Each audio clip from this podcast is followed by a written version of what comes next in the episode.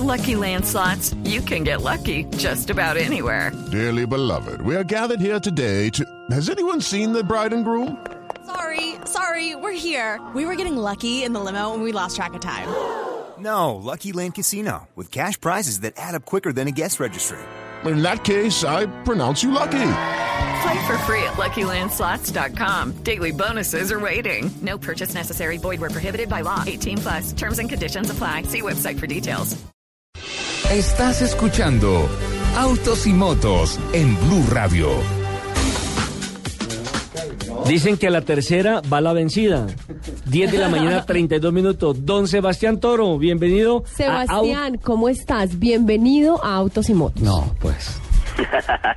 eh, Ricardo, Tuti, eh, Nelson, muchas gracias. Feliz año para todos. Muchas gracias. Sí, entró la llamada. Esta Esto está niña sí, Esto- María. Pero es que si a uno le dicen que lo van a entrevistar en un programa y le dan la bienvenida a otro diferente, uno dice, uy, no, me equivoqué. ¿Y es, que- y es que acaso no pertenece a Blue Radio, es otro programa? No, no, no, no, pero estamos en otro no, y- diferente. Y, Sebastián sabe que. Me alegra saber que nada ha cambiado por allá en el estudio. Eso me alegra mucho. No, no, no, no. Seguimos Aquí- con los mismos aquí- problemas con Lupi. Aquí todo es igual, aquí Por- nada cambia. Además, Pero- Unos nos hacemos más viejitos, además, pero, ay, bueno. A ver. pero, pero eso, pero no eso es experiencia, eso es experiencia. Bueno, don Sebastián, eh, finalmente una clavícula que se atraviesa en las ilusiones, pero, pero muy bien, una muy buena experiencia, las primeras etapas bien competitivo.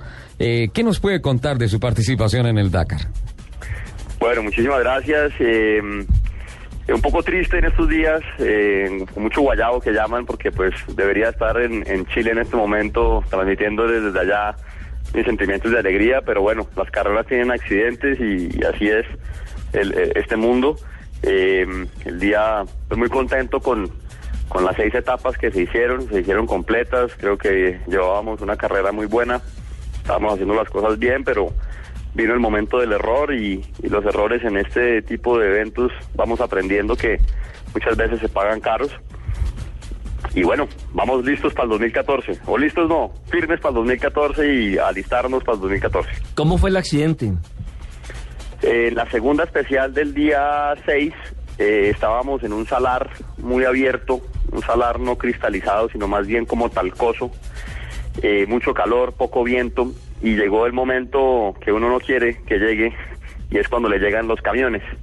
Los primeros ocho camiones van uno detrás de otro como un trencito, me pasó el primero, el segundo, el tercero, y me vi metido en una nube de polvo muy brava, eh, y me dio miedo que el cuarto camión no me viera y me pisara, porque a uno le pitan el sentinel cuando lo ven, pero si no lo ven, pues no hay, no hay nadie a quien avisarle, y la verdad es que dentro de esa nube no veía ni siquiera el roadbook. Un problema de visibilidad por el face face, ¿no es cierto? Es Todo ese polvillo en el aire que básicamente te mete en una tormenta de arena toda la etapa. Así es. Y esto fue, pues, como te decía, me llegaron los camiones y los primeros ocho camiones pasan uno detrás de otro, entonces estaba metido en mucho polvo. Tomé una buena decisión que creo que fue haberme salido del trillo eh, para salirme del polvo de los camiones, pero apenas me salí del trillo se me prendió la flecha del siguiente waypoint, estaba a tres kilómetros del siguiente waypoint, se me prendió la flecha y dije, me voy a ir en paralelo al trillo, eh, ya navegando con la flecha que se me acaba de prender y, y aflojo un poquito y descanso porque venía eh, pues, dándole como durito los últimos kilómetros y bueno, tomé esa mala decisión de no volverme a meter en el trillo y más adelante había un peligro que obviamente no estaba marcado en el roadbook porque me había salido de la, del, del trillo y había un río cortado de unos tres metros de ancho por dos de profundidad y bueno, allá abajo fui a dar Y pasó por encima de la moto. Afortunadamente, la moto quedó arriba, yo alcancé medio a frenar, pero pues yo terminé abajo. Y digo que afortunadamente la moto quedó arriba porque si no, pues no lo hubiera podido sacar. Y ahí como pude salir del, del hueco este, sentí algo raro en la clavícula, tenía esperanzas de que fuera solamente huesos y me la pudieran cuadrar. Eh, terminé la etapa ese día, hice 150 kilómetros más ese día, así con la clavícula, pues con los ligamentos de la clavícula rotos. Llegué a donde, el me- a donde los médicos, terminé la etapa y me dijeron, pues me hicieron una, una ecografía y una radiografía y me dieron el diagnóstico de que tenía los, tendones y ligamentos de la clavícula rotos, que lo más probable era que no que quisiera salir al día siguiente. Y yo todo envalentonado le dije, no, no, no, yo sí salgo, yo sí salgo, pero al otro día al amanecer no me quería ni mover. Salió fue para el aeropuerto. Sí, claro. Sí, señor. Claro, el tema es que en caliente esas lesiones no se sienten. Ni duele tanto como ya No, se no hay tanto dolor, pero ya cuando el músculo se enfría, cuando ya el cuerpo toma conciencia de la lesión que está ahí, el dolor, el dolor es terrible. Además por las terribles condiciones allá de comodidad no hay nada. O sea, muchas veces uno encuentra motociclistas dentro de su casco, dentro de su overol tirados en el piso tratando de dormir, tratando de recuperar algo porque o no llegaron al campamento o de pronto llegaron y todo ya estaba ocupado y no encontraron un sitio para dormir alguna cosa. Esto es un asunto de héroes, la palabra es héroes, Sebastián. Pues muchas gracias, Ricardo. Ayuda a la moral en este momento que no ha sido fácil, pero, pero muchas gracias. 2014, ¿no? Sí, 2014. La verdad es que uno cuando se matricula en este tema, pues por lo menos en mi experiencia, queda como como como matriculado y, la espinita me la tengo que sacar y pues el objetivo era claro que había que terminar, eh, se podía terminar, lo- los, los colegas lo están demostrando y, y bueno, quiero quiero terminar el Dakar y, y- y trabajaremos duro para que en 2014 así sea. Y esto no era fácil porque también era la primera experiencia de Sebastián en el Total, Dakar. total. Y la competitividad es a toda prueba.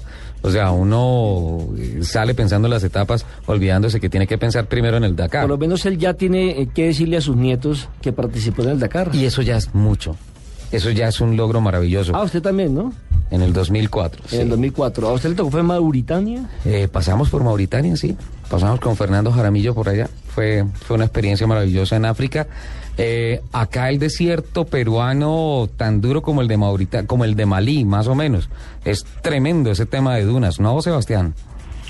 Sí, la verdad que agradezco mucho al equipo peruano que me que me que me cobijó durante el año 2012 y me invitaron unas tres veces a entrenar con ellos.